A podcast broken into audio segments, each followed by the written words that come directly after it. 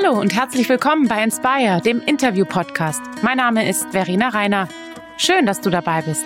Ich treffe mich mit interessanten Menschen, will erfahren, was sie antreibt, inspiriert, warum sie was machen, wie sie es machen. Also bleibt dran.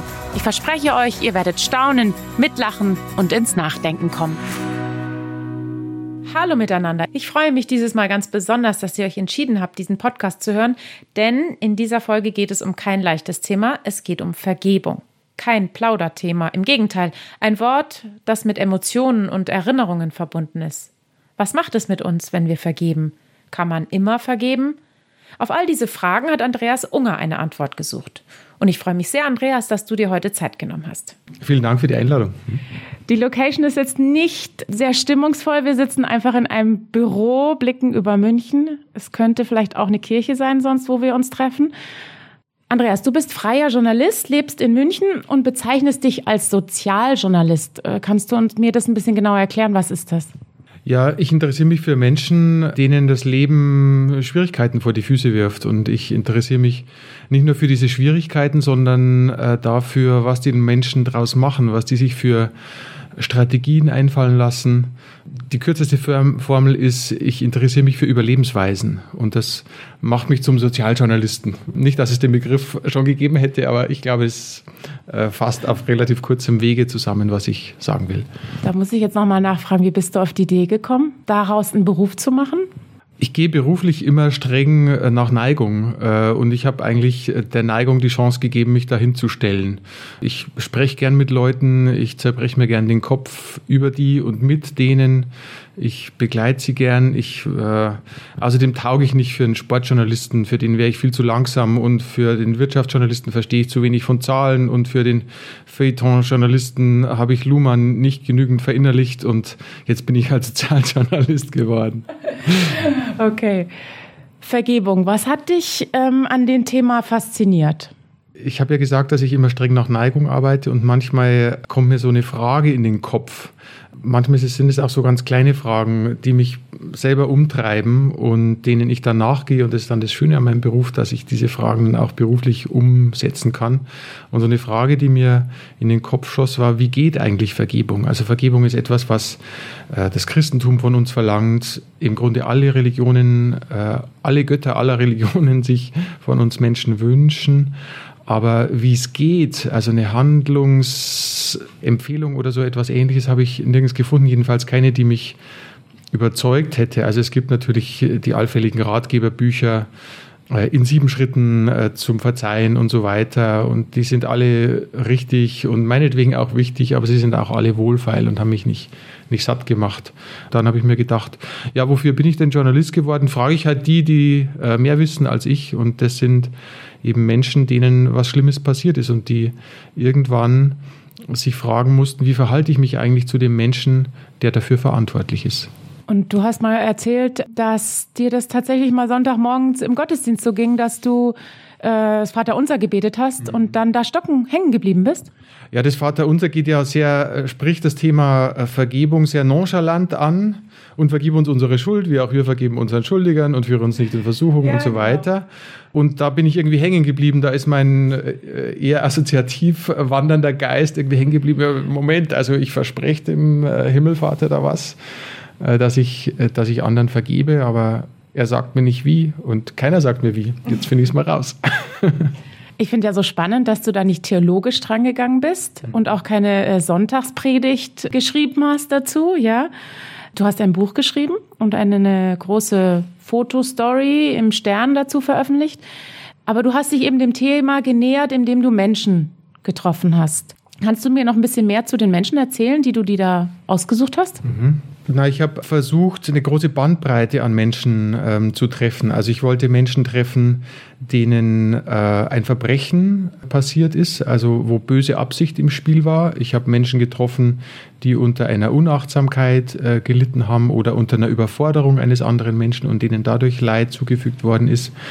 Wichtig war mir auch, äh, nicht nur in Anführungsstrichen Heilige zu treffen, äh, sozusagen die aus der Höhe ihrer Erleuchtung herab mich teilhaben lassen von ihrem Wissen, sondern auch Menschen zu treffen, die hadern, die sich nicht sicher sind, die nicht eine klare Botschaft haben, sondern und auch jemanden zu treffen, der sich gegen das Verzeihen entschieden hat und dennoch sehr, sehr großherzig gehandelt hat. Soll ich, soll ich von dem erzählen? Oder? Also das ja. ist äh, Ismail Khatib, ein Palästinenser, der in Jenin im Westjordanland lebt, dessen Sohn Ahmed von einem israelischen Soldaten erschossen worden ist. Und im Krankenhaus äh, wurde der Vater gefragt, ob er die Organe seines toten Sohnes zur Organspende freigeben möchte, auch für jüdische Israelis. Und ähm, er hat sich dann abgesichert, also er hat mit den Al-Aqsa-Brigaden und äh, mit den religiösen Führern gesprochen in seiner Stadt. Die haben grünes Licht gegeben und er hat gesagt, ja, das machen wir.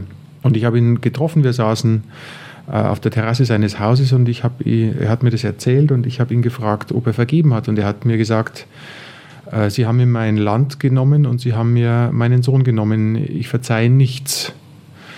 Und das war für mich ein ganz großer Moment, weil mir bewusst geworden ist, dass das Verzeihen eigentlich ein Kind der Freiheit ist. Also äh, Verzeihen wird dann möglich, wenn man sich auch damit beschäftigt hat, nicht zu verzeihen. Also es ist nicht etwas, was man unbedingt erreichen muss. Und weil es das nicht ist, kann es uns befreien.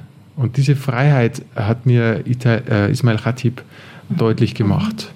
Und andere, die ich getroffen habe, haben sich eben fürs Verzeihen entschieden und haben sehr, sehr eindrucksvolle Erzählungen mir, mit mir geteilt. Ich glaube, ich will noch was hören. Noch so eine Geschichte, die du erlebt hast. Welche hat dich noch äh, sehr bewegt? Es, es gibt ganz viele. Eine, die mich sehr stark bewegt hat, war die von Eva Kohr eine Auschwitz-Überlebende, die in diesem Jahr erst gestorben ist, die ich in Auschwitz getroffen habe und mit ihr über Auschwitz, genau über das Gelände gegangen bin, einen Tag lang. Und die hat mir erzählt, kann man in deinem, in deinem Podcast Englisch reden oder soll ich, soll ich auf Deutsch reden? Ich weiß nicht genau. Kannst auf Englisch reden. Okay. So. Also die hat, die hat mir gesagt, For all of my life, I was a good victim. Ich war ein, ich war ein gutes Opfer. I did was was expected from me. Und sie hat gesagt, I, I hated, I hated the Nazis. I despised them. Ich habe sie verachtet. Ich habe sie gehasst. Und ihr sei irgendwann klar geworden, dass sie das eigentlich an die, an die Täter von damals kettet, dass, dass dieser Hass sie nicht loskommen lässt und dass dieser Hass eigentlich das ist, was den Nazis von damals immer noch Macht und Definitionsmacht über sie gibt, über ihr, auch über ihr Selbstverständnis, über ihre Identität. Also sie war zusammen mit ihrer Zwillingsschwester an den Zwillingsversuchen, litt unter den Zwillingsversuchen von Dr. Mengele. Dr. Mengele äh, ist ja nicht ausfindig gemacht worden, beziehungsweise nicht zur Rechenschaft gezogen bis, er, bis zu seinem Tod. Und sie hatte keine Chance, den äh, irgendwie zur, zur Entschuldigung zu bringen oder auch nur ihm der Gerechtigkeit zuzuführen. Und ihr sei irgendwann klar geworden, dass das ja gar nicht nötig sei. Also dass Verzeihen ein autonomer Akt ist. Und da komme ich wieder zum Thema Freiheit, das ich vorher schon in, anderer, in anderem Zusammenhang beschrieben habe. Da ist ja plötzlich klar geworden, was das für ein Freiheitspotenzial in ihr weckt. Sie, sie braucht keinen Täter, der bereut, der auf Füßen vor ihr kriegt. Sie braucht niemanden, der im Gefängnis sitzt oder gar hingerichtet wird, sondern sie, sie tut es für sich und zwar ungefragt. Und sie hat mir gesagt, and you know what? I forgave Mengele and I forgave the Nazis. And you know what, Andy? They didn't even ask me for it. They couldn't even resist. Als ich dein Buch gelesen habe, die meisten haben vergeben. Äh, hat dich das verwundert? Weil die haben ja schon sehr Schlimmes erlebt. Ich bin gefragt worden, ob ich mir eine Tat vorstellen kann, die gewissermaßen objektiv oder beinahe objektiv nicht zu vergeben sei. Und ich glaube nicht, dass es sozusagen, dass die Schwere der Tat so sein kann, dass, dass eine objektive Begrenzung vorliegt. Ich glaube, es gibt eine Begrenzung in der Verarbeitungskapazität der Menschen und dass diese Kapazität sehr unterschiedlich ist von Mensch zu Mensch und von vielen Faktoren abhängt. Aber ich glaube, dass es also wenn Eva Chor vergeben konnte, wer soll dann, wer soll es dann nicht können? Also sie hat auch durchaus Gegenwind bekommen. Es gab äh, Holocaust und gibt Holocaust-Überlebende, die sagen, es sei anmaßend zu vergeben. Stimmt, das hast du geschrieben, genau. Ähm, die haben gesagt, we are the survivors, wir sind die, äh, die Überlebenden. Wir haben sozusagen, wir haben es ja geschafft, ja. Die, die Toten können nicht vergeben. Also da hat Eva Chor gesagt, ich vergebe nur in meinem Namen. Ich mache das für mich. Ich mache es öffentlich, ja, aber ich maße mir nicht an, für irgendjemanden äh, zu sprechen. Und das, das hat mir gut gefallen. Aber ich will was jetzt, äh, weil wir, ich habe neulich für Spiegelgeschichte, für das Magazin Spiegelgeschichte einen Auschwitz-Überlebenden in Berlin getroffen, der mir erzählt hat, dass er nach dem Krieg in Berlin äh, über den Kudamm ging, zusammen mit einem Freund und einen SS-Mann aus Auschwitz wiedererkannte, der da auf der Straße äh, ging. Und die haben ihn gepackt und äh, zu den britischen Besatzern gebracht. Und der zuständige äh, Soldat hat gesagt, ihr habt eine Stunde mit ihm. Dann sind sie eine Stunde lang in die Wohnung gegangen und äh, haben ihm die Knochen gebrochen und haben ihn dann abgeliefert. Und ich habe ihn gefragt, ob ihm das gut getan hat. Und er hat gesagt, ja. Das ist eine unangenehme Geschichte für mein Thema. Aber es führt mich wieder zu diesem Freiheitsbegriff. Also wir müssen auch die Geschichten dieser Menschen so ernst nehmen, um das Thema Vergeben zu verstehen. Mhm. Es gibt zum Beispiel Evolutionsforscher, die sagen, es gäbe evolutionär zwei Strategien, um mit erlittenem Schaden zurechtzukommen. Äh, eine sei Vergebung und die andere sei Vergeltung. Und beides habe evolutionär äh, Vorteile.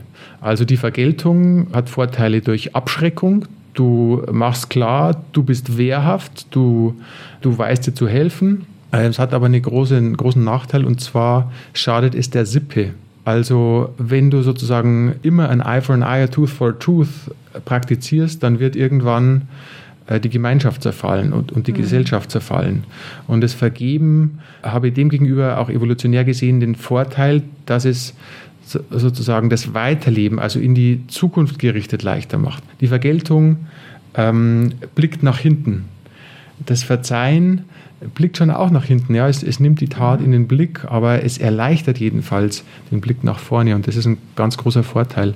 Und das finde ich interessant, weil man, äh, wenn man so einen Blick aufs Verzeihen wirft, dann muss man nicht so appellativ daherkommen und sagen, ja, ihr müsst verzeihen, Jesus hat verziehen, äh, der liebe Gott will es von euch und so. Das ist schon alles richtig, aber es ist sozusagen eine, eine zivilisatorische oder evolutionäre Übung, die tief in uns steckt. Es gibt das Potenzial zu verzeihen in, in uns Menschen. Aber nicht immer kann ich das sofort, glaube ich. Mhm. Kann man das lernen oder ist das eine Übung? Also Therapeuten haben mir gesagt, das Verzeihen sei keine Abkürzung.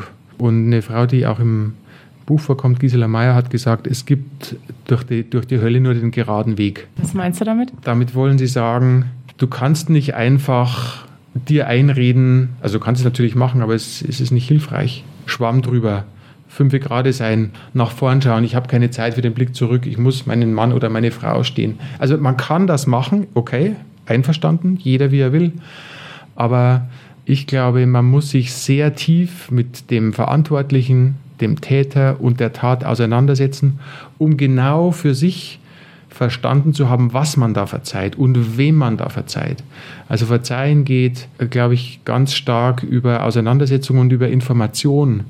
Und viele, denen das äh, schwerfällt, haben diese Lücke an Information. Also sie, sie möchten gerne mit dem Täter oder Gisela Meyer beispielsweise, äh, heuer jährt sich der äh, Jahrestag von Winnen zum zehnten Mal. Gisela Meyer hat damals ihre Tochter äh, verloren bei dem Amoklauf. Auch sie habe ich getroffen. Und sie hat gesagt, ihr war ganz wichtig, im Prozess gegen den Vater des Schützen, der ihm die Waffe fahrlässig zugänglich gemacht hatte, dabei zu sein, weil er ein Gefühl kriegen wollte, in welcher in, in welchem Kontext. Ja, in, in welcher Familie er aufgewachsen ist, was, was ihn dazu bewogen haben könnte. Und dieses Sammeln von Informationen ist, ist den Menschen ganz, ganz wichtig. Aber ich kann mir vorstellen, wenn man sowas erlebt hat, sowas äh, Erschreckendes und Schreckliches, dass man da auch Wut und, und Rachegefühle und Hass in sich trägt. Und wie sind die Menschen damit umgegangen, die du getroffen hast? Die haben das zugelassen. Also das, das durfte sein. Ich war in, in den USA und habe Abigail getroffen, die äh, ihre Tochter verloren hat und der Mörder sitzt seit den 80er Jahren in der Todeszelle, aber der äh, US-Staat Oregon äh, vollstreckt die Todesstrafe nicht mehr. Und sie hat mir erzählt, dass ihr während des Prozesses immer wieder gesagt worden sei, wenn er erst verurteilt sei, wenn er erst hingerichtet sei, dann, dann könne sie das Ganze gewissermaßen zu den Akten legen. Die Amerikaner nennen das The Closure Myth, der Mythos, damit abzuschließen. Und das habe ihr, das habe sie eine Weile getröstet und irgendwann hat sie gemerkt, das funktioniert nicht. Er sitzt jetzt hinter Gitter, er wird hinter Gittern sterben, er äh, aber es, es macht mich nicht freier. Und sie hat mir erzählt, ist eigentlich deine Frage, sie hat mir erzählt, dass sie durch die Phase des Hasses durchgehen musste und, der, und durch die Phase der Verachtung. Und sie hat gesagt, dass sie vor der Tat auch eine Befürworterin der Todesstrafe war. Erst seit der Tat und Jahre nach der Tat ist, ist sie zur Gegnerin der Todesstrafe geworden. Aber nicht auf kurzem Wege, sondern indem alles sein durfte, was da in ihr zu fühlen war und zu spüren war und zu denken war und zu trösten war.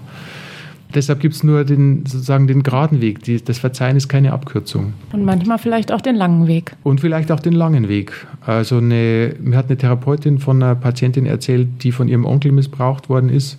Und die Familie habe dann auf sie äh, eingewirkt. Schau mal, der Onkel, dann, äh, da muss er ins Gefängnis und dann, und der hat ja Kinder und willst du den äh, Cousins die Kinder wegnehmen und so weiter. Und die, die Frau, das Opfer habe unter dem Eindruck dieses Zuredens dann gesagt, ja, ich verzeihe, ich gehe nicht zur, zur Polizei. Und das ist natürlich auch sozial dann gewünscht. Ja. Sie, sie konnte sich besser fühlen und sie hat es auch gespiegelt bekommen. Ja, wunderbar, dass du das so mhm. machst, finde ich ganz großartig. Ist keine Kleinigkeit, du bist ein starkes Mädchen und so weiter. Aber der seelischen Gesundheit ist es nicht äh, zuträglich. Mhm. Jetzt sprichst du nicht immer nur von Vergebung, sondern auch von Verzeihen. Mhm. Und ich finde, das Wort Versöhnung spielt auch noch mit rein. Mhm. Kannst du das so ein bisschen abgrenzen voneinander? Also eine saubere äh, Unterscheidung zwischen Verzeihen und Vergeben habe ich nicht gefunden, nicht im Duden und auch nicht, wenn ich meine Protagonisten gefragt habe. Viele haben einen Unterschied gemacht dahingehend, dass das Verzeihen zwischen uns Menschen passiert und das Vergeben eine transzendentale Dimension habe. Also dass nur Gott, dass Gott, dass Gott vergibt, aber wir einander, wir Menschen einander verzeihen. Ich habe es im Buch weitestgehend synonym gebraucht. Und das Versöhnen ist, unterscheidet sich schon stark von den anderen beiden Wörtern. Das Versöhnen bedeutet nicht nur, dass man verziehen hat, sondern dass man danach wieder miteinander weitermacht. Und das lässt das Wort verzeihen ja vollkommen offen. Also ich ich kann meiner Frau einen Seitensprung verzeihen und mich dann von ihr trennen. Aber ich trage es ihr nicht nach. Vielleicht beschäftigt es mich noch nicht mal. Ich habe sie verziehen, aber ich will halt nicht mehr mit ihr leben. Das ist Verzeihen. Versöhnen ist halt, wenn man zusammenbleibt und es einander auch nicht mehr nachträgt. Mhm. Ein starker Satz in deinem Buch, den ich mir gemerkt habe, heißt, Vergebung sorgt für das Überleben dessen, der vergibt. Mhm. Warum? Das Vergeben muss man sich vorstellen als eine Art Selbstermächtigung. Also etwas ist mir in meinem Leben widerfahren und ich habe beschlossen, das in meine Hand zu nehmen und es anzuschauen und zu sagen, ich weiß, wer daran schuld ist und ich werde dir diese Schuld nicht mehr vorhalten nicht dir gegenüber, aber ich werde mich auch nicht mehr ewig selber martern, warum mir das passiert ist, warum nicht einem anderen und so weiter und so fort. Und diese, diese Selbstermächtigung, die sorgt dafür, dass, dass das Leben auch wieder stärker nach vorne gelebt werden kann, dass man, man darf ja nicht vergessen, die, die Menschen, denen ja auch wieder im Leben als, äh, als Partner, als Mutter, als Vater, als Lehrerin, als was auch immer. Und das ist, glaube ich, leichter, wenn man im Rucksack nicht immer so einen Riesenstein mit sich rumschleppt. Und eine Therapeutin hat mir gesagt, das, was passiert ist, das kann man sozusagen nicht abschließen. Das ist etwas, das hat man bei sich, aber man kann es irgendwann in die Hand nehmen und anschauen und man tut es auch regelmäßig und man fühlt, was es dann zu fühlen gibt und dann legt man es wieder zur Seite und dann liegt es da und man weiß, dass es da liegt, aber es drängt sich nicht mehr so stark auf und von Zeit zu Zeit ist mal wieder Zeit, vielleicht zu einem Jahrestag des Verbrechens oder, oder wenn man gerade melancholisch ist und dann nimmt man es wieder und guckt es an und, und lebt dann einfach damit weiter, so wie, wie wir alle mit unserem gelebten Leben irgendwie weiterleben. Aber man hat es eben auch nicht vergessen. Ganz richtig. Also das, es ist sozusagen, es ist nicht vergessen, es ist auch nicht verdrängt, es ist auch nicht ein für alle Mal verarbeitet, sondern es wird etwas, was einen es scheint mir, ich wollte gerade sagen, was einen reicher macht, aber das scheint mir ein bisschen anmaßend zu sein, ja. Aber es ist etwas, was, was man eben mitnimmt in seinem Erfahrungsschatz. Und in dem Schatz äh, liegen eben nicht nur die Perlen, auf die man stolz und über die man froh ist, sondern eben auch die Sachen, die man sich nicht ausgesucht hat. Kann man sich selber verzeihen? Die letzte Protagonistin in meinem Buch, die hat es versucht und ich finde, dass es ihr äh, gut gelungen ist, aber es hat sie 20 Jahre gekostet. Äh, nicht gekostet, das, das klingt mir zu, äh, zu, zu übel, aber es hat sie 20 Jahre beschäftigt. Es ist eine Frau, die ihr Kind abgetrieben hat in den frühen 20ern, weil sie fand, es äh, sei nicht passend und äh, sei jetzt zu früh im Leben und die Eltern haben auf sie eingewirkt, verbal oder nonverbal. Und sie hat ganz lange sich nicht getraut, diese Trauer zu fühlen. Und das schlechte Gewissen hat sich sozusagen immer breiter gemacht und, und in ihr, an ihr gefressen auch. Und sie ist äh, christlich-religiös und für sie war das Verzeihen gewiss, also jetzt in meinen flapsigen Worten, eine Dreierkiste. Also sie hatte sich selbst etwas zu verzeihen, sie musste Gott um Verzeihung bitten und sie musste dieses Kind um Verzeihung bitten für das ungelebte Leben, für das Leben, das sie ihrem eigenen Kind gewissermaßen vorenthalten hat. Ihr hat äh, die Begegnung mit Gott gut getan und die Begegnung mit einem katholischen Priester, der ihr zur Verfügung stand und der, der sie überhaupt auf die Idee gebracht hat, dass sie das Recht habe, um ihr Kind zu trauern. Sie hat sich ja immer als Täterin gefühlt. Und diese Dichotomie zwischen Opfer und Täter, das ist eine sehr wirkmächtige im Grunde Illusion oder Suggestion. Das ist nicht so. Ja? Der, der Täter leidet, das, das Opfer hat Anteile in sich, auf die es nicht stolz ist. Und so war das bei ihr auch, dass sie, die, die das damals getan hat, willentlich getan hat, dass sie das Recht hatte, traurig zu sein um, um, ihr, um ihr Kind. Und das hat, hat viel in ihr freigesetzt. Und sie kann, glaube ich, heute ganz ganz gut damit leben und es hat, glaube ich, auch ihre Beziehung zu Gott sehr stark ver, vertieft, weil Gott ja nicht nur fordert, im, dass, dass wir vergeben unseren Schuldigern, sondern dass er das Verzeihen und das Vergeben ja auch anbietet und geradezu verspricht. Und wenn man sagen, den christlichen Gott ernst nimmt, dann kann man ihn da auch beim Wort nehmen, finde ich. Und da hat er ein Wörtchen mitzureden. so ist es, ja. Bei dem Thema, oder? Ja, ja klar, ja. Ich finde ja sehr spannend. Auf deinem Buchcover stehen die Worte Vergebung, ganz große Letter, ganz große Buchstaben. Die sind aber gedruckt in kleinen Buchstaben, winzig klein, stehen so Wörter wie Mut, Kraft, Stärke, Trauer. Hat sich da jemand Gedanken drüber gemacht? Das musst du den äh, Gestalter fragen. Ich habe das, äh, der, der Herder Verlag, der das Buch herausgegeben hat, hat sich das ausgedacht, beziehungsweise der, der Gestalter. Und äh, ich war ganz angetan davon, weil äh, Vergebung im Grunde so viele Gefühle und so viele Kräfte berührt und auch mobilisiert und weil es dem Gestalter da gelungen ist, das auf diese Weise auszudrücken. Mhm. Vergebung, eine Spurensuche. Ja. Was mich noch interessieren würde, ist, du hast dich jetzt wirklich jahrelang intensiv mit dem Thema beschäftigt. Hat sich was in deinem Leben dadurch verändert? Weil ich hatte das Gefühl, du, du lässt die Geschichten auch an dich ran. Mhm. Ähm, oder hat sich was in deinem Glauben an Gott verändert? Durch die Begegnung mit den Menschen, die ich so treffe, wird es mir immer weniger selbstverständlich, in welchem Frieden, in welcher Freiheit wir hier leben. Also mir erscheint sozusagen mein mittelständisches deutsch-bayerisches Leben im Grunde wie eine Blase, auch oft, ich finde es unwirklich, die ganze Zeit den Wasserhahn aufzudrehen, dann kommt da frisches Trinkwasser rein, raus, selbst wenn ich die Klospülung betätige. Also diese gewisse Dankbarkeit äh, hat sich breit gemacht und geht nicht mehr weg. Und weil die Dankbarkeit in irgendeine Richtung gelenkt sein muss, lenke ich sie halt auch auf Gott natürlich, der uns diese Möglichkeiten auch letzten Endes gibt. Und, und beim Thema Vergebung? Hat sich da was dadurch in deinem Leben verändert? Oder sitzt du anders ja. und, das, und betest das Vaterunser? Also ich habe ja im Buch geschrieben, dass ich mit leichtem Gepäck reise. Also ich habe ich hab vielleicht die ein oder andere Auseinandersetzung im Arbeitsleben hinter mich gebracht. Das ist alles überhaupt nicht nennenswert äh, im, im Verhältnis zu dem, was meine Protagonisten erlebt haben. Deshalb reise ich mit leichtem Gepäck und bin mir aber, glaube ich, dieser fehlenden Schwere des Gepäcks bewusst geworden. Das kann ich sagen.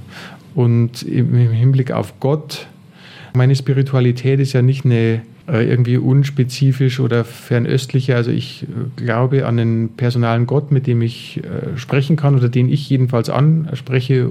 Ob er dann zurückredet oder nicht, das ist mal seine Sache, aber ich gebe ihm die Chance. Also es ist schon was ganz Spezielles, dass der christliche Gott die Liebe so radikal ins Zentrum setzt, wie, wie auch Paulus gesagt hat, das größte aber unter diesen dreien, also Glaube, Hoffnung, Liebe, das größte aber ist die Liebe. Das ist schon Also selbst wenn ich das jetzt nur sage, bewegt mich das wahnsinnig, weil ist, ich glaube auch, dass es ein Alleinstellungsmerkmal ist, das so radikal zu tun. Und es hat mich meinem christlichen Gott in der katholischen Spielart, ähm, glaube ich, näher gebracht. Und auch, dass wir ihn beim Wort nehmen können, mhm. ja, dass, er, dass er uns die Mittel gibt, mit diesem Leben, das wir hier haben, zurechtzukommen, auch wenn, auch wenn was ganz Schlimmes passiert. Also, dass wir eine Protagonistin, Gisela May, hat gesagt, das Unterbewusste lässt immer nur so viel hoch, wie du gerade noch erträgst. Ich habe da große, Hoff, große Zuversicht, dass das eine Wahrheit ist, dass, mhm. dass das stimmt, dass wir mit dem Leben zurechtkommen, das uns, das wir führen, dass wir diese Möglichkeiten haben und dass wir sie auch aus Gott schöpfen und aus Gnade schöpfen. Mhm. Wir kommen zum Abschluss und ich habe eine Tradition, dass ich immer den, dem Gesprächspartner drei kurze Fragen stelle und drei kurze Antworten gerne hätte. Auf mich wirkst du sehr furchtlos. Gerade wie du auf auch Menschen auch zugehst. Hast du für irgendwas Angst? Äh, ja, ich habe vor, ja, du willst ja kurze ja, Antworten. Ja, Darfst noch mehr sagen? Naja, ich habe äh, hab zwei Kinder und wünsche ihnen das Beste, Gesundheit, Glück und, und Frohmut und ich hoffe, dass, dass mir das gegeben ist, den, meine Kinder auch so groß werden zu sehen.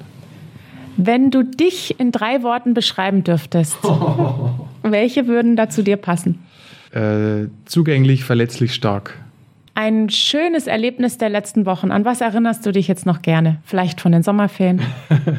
Die Begeisterung meines äh, Sohnes beim äh, Heumachen im Kuhstall im Sommer, in den Sommerferien. Und, und die Begeisterung meiner Tochter, wenn sie einen Flusskrebs äh, gesehen hat im Bach. Wow. Andreas, ganz, ganz herzlichen Dank für das Gespräch. Ich fand es sehr bereichernd. Ich bin gespannt, auf dein nächstes Buch. Gibt es da schon eine Idee? Ja, mein, mein immer wandernder Geist wandert umher, aber er hat sich noch nicht gesettelt auf eine Idee. Es gibt nur lauter Halbgares. Aber ich lasse es dich wissen und ich, ich finde es ganz schön, dass du dir Zeit genommen hast und so einen schönen Rahmen aufgespannt hast. Ich habe das Gefühl, dass ich eine gute Zuhörerin hatte. Vielen Dank. Vielen, vielen herzlichen Dank fürs Zuhören. Ich hoffe, ihr habt auch so viel mitgenommen wie ich. Das Buch von Andreas, Vergebung, eine Spurensuche, gibt es übrigens bald bei mir auf Facebook und Instagram zu gewinnen. Ihr findet mich unter inspire-podcast. Also einfach mal vorbeischauen. Jetzt wünsche ich euch noch einen guten Tag, eine gute Nacht. Bis zum nächsten Mal bei Inspire.